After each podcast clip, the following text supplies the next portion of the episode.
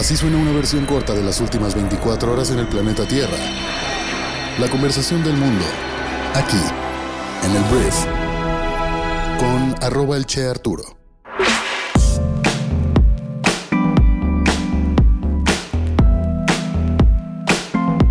Buenos días, bienvenidas, bienvenidos a esto que es el brief para este jueves 17 de agosto.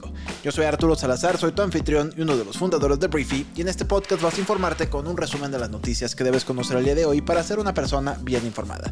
Muchísimas gracias por estar aquí y vamos a comenzar con esto que es el brief. Empecemos hablando de los temas políticos de nuestro país, porque ayer el presidente de México, Andrés Manuel López Obrador, consideró que es mucho el dinero que solicitará el Instituto Nacional Electoral, o sea, el INE, como presupuesto para el año 2024. Que quiero recordar que hay elecciones federales, por lo cual normalmente es más dinero. Aunque AMLO señaló que no es facultad del Ejecutivo modificarlo, consideró que sí pueden disminuirlo en unos 10 mil millones de pesos. Esta semana el INE dio su aval para el proyecto de presupuesto de 23.700 millones de pesos para el próximo año, lo que significa un incremento del 11.02% respecto a lo ejercido en las elecciones presidenciales del año 2018. Sin embargo, la cifra final alcanzaría los 37.700 millones de pesos, pues se sumarán 10.000 millones que se solicitarán para el financiamiento de los partidos políticos. Además, se incluyó un presupuesto de 3.500 millones por si se realiza una consulta popular o elecciones extraordinarias. Entonces AMLO dice que a ojo de buen cubero le pueden quitar 10.000 millones de pesos a todo este presupuesto. Hablemos ahora del señor Marcelo Ebrard en la noticia política más importante del día. Ayer la corcholata, una de las corcholatas de Morena, aspirante a ser el candidato del partido en el poder, y a solo un día de que se determine qué encuestadoras definirán al candidato de Morena a la presidencia, que eso será el día de hoy, ayer hizo público Marcelo su descontento ante lo que considera una serie de irregularidades en el proceso interno del partido. Denunció un notable incremento en el acarreo, la publicidad y lo que llama guerra sucia en favor de Claudia Sheinbaum y exhortó a la dirigencia del partido de Morena a tomar medidas concretas y no simular una elección interna. La neta estuvo bastante duro el mensaje de Brad. Durante su mensaje, Marcelo cuestionó directamente a Sheinbaum con una frase que resonó.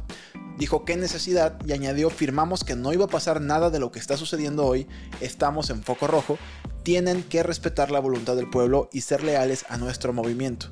Uno de los señalamientos más fuertes fue su afirmación de que se está utilizando a la Secretaría del Bienestar de forma masiva y a nivel nacional para inclinar la balanza a favor de la ex jefa de gobierno de la Ciudad de México. Según Ebrard, los delegados de esta secretaría están influyendo en la opinión pública, sugiriendo que el presidente prefiere a Sheinbaum como candidata. Ebrard concluyó su intervención, que fue una rueda de prensa, reafirmando su posición en las encuestas no financiadas, destacando que va a la cabeza, y además hizo hincapié en que las acciones observadas son una clara señal de que existe una competencia real, afirmando que están haciendo todo esto porque nos quieren ganar porque es una competencia real. Entonces Marcelo, la neta, cruzó la línea. Yo sí creo que Marcelo ayer cruzó la raya. Y no sé qué tipo de consecuencias podrá tener esto, pero Marcelo sí acusó, te digo, de entrada al gobierno federal de estar apoyando a Claudia Sheinbaum, a Claudia Sheinbaum de estar haciendo temas de guerra sucia, acarreados, publicidad que no debería tener, la acusó de estar usando recursos de la Ciudad de México para pintar todas las bardas del país con que digan es Claudia. Y a todo esto, Sheinbaum le respondió a Ebrard y dijo que son falsos sus señalamientos de que el gobierno de la Ciudad de México y la Secretaría del Bienestar están apoyando sus aspiraciones presidenciales. Aseguró que nunca hablará mal de sus compañeros y reiteró su llamado a la unidad. Y es obvio que Sheinbaum va a hacer eso. Si vas arriba en las encuestas, pues lo único que quieres es que no pase nada. O sea, va a decir, ¿sabes qué? Sí, tú dime lo que quieras, yo no estoy de acuerdo, todo eso es falso, hay que estar unidos. Pues claro, si vas ganando, lo que quieres es que nadie se pelee, que Morena se mantenga unido y que cuando resultes ganadora, porque no pasó nada, porque al no engancharte no provocaste ningún tipo de movimiento político, lo que ocurre es que quieres un partido unificado. Marcelo Ebrard, la neta, yo lo veo muy en pie de guerra, muy con ganas de romper, muy con ganas de exigir que se respeten las cosas. No sé qué sucedería si de plano él ve que es un piso disparejo, que es evidente que no están las cosas bien parejas.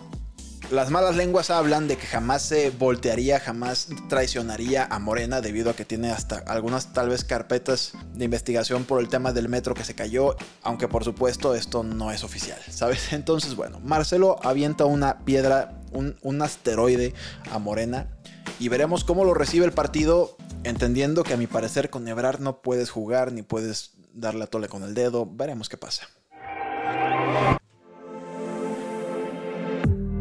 Vamos a hablar de las noticias más importantes del resto del mundo y voy a empezar hablando de Donaldo, el expresidente más naranja del mundo, porque al parecer los partidarios de Donald Trump están pagándole sus cuentas legales. Hemos hablado bastante de cómo Donaldo se enfrenta a una montaña de proyectos de ley mientras se defiende de una amplia gama de cargos federales y estatales, y el último se presentó esta semana en Georgia. Y para pagar a su pequeño ejército de abogados, Donaldo a menudo ha recurrido a las donaciones de sus seguidores. Y Trump está recaudando muchísimo dinero porque sus partidarios efectivamente piensan que la justicia quiere hundir a una persona inocente que quiere mejorar y salvar a América una vez más. Un buque de carga salió de Odessa, que es un puerto ucraniano del Mar Negro, y esto sucede luego de quedar atrapado ahí desde que comenzó la invasión a gran escala de Rusia en febrero del año 2022. La semana pasada Ucrania anunció un nuevo corredor en el Mar Negro para liberar a los buques mercantes atrapados en sus puertos, a pesar de que Rusia no ha dado ninguna seguridad de un paso seguro. Rusia ha amenazado de hecho contratar a todos los barcos que salen de los puertos ucranianos como objetivos militares, hasta ahorita no ha hundido ninguno, no creo que lo hagan, pero bueno, esto es una buena noticia para nosotros porque muchos de estos barcos tienen granos y los granos, bueno, Ucrania es un gran productor de granos, si cierran los puertos ucranianos, los granos en todo el mundo escasean, el precio sube y tristemente a nosotros tal vez nos represente un tema de un peso, dos pesos, cinco pesos más en un producto, pero hay mucha gente que muere porque no hay granos en el mundo. Voy a hablar de Estados Unidos en esta cruzada que durante ya tal vez un año, dos años existe en contra del aborto, porque un tribunal de apelaciones estadounidense restringió el acceso a la mifepristona, que es un fármaco abortivo. Su fallo prohibiría a los usuarios obtener la píldora por correo y recetas de telemedicina, pero no prohibiría la droga por completo como lo había hecho un tribunal inferior en Texas.